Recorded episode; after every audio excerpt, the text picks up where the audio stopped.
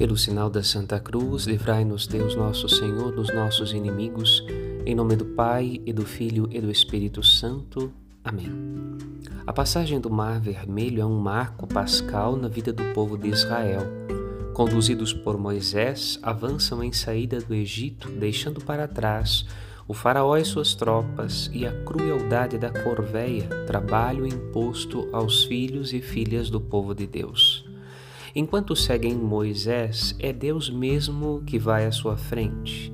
Deus diz, Moisés escuta e obedece, as águas se abrem e o povo avança.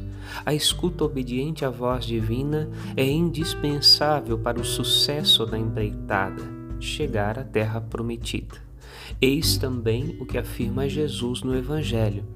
Quem ouve a palavra de Deus e a coloca em prática torna-se membro de sua família, como assim se tornaram Moisés e cada pessoa do povo.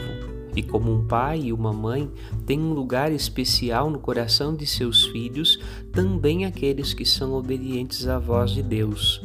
O Senhor nota a sua presença e os atende. Padre Rodolfo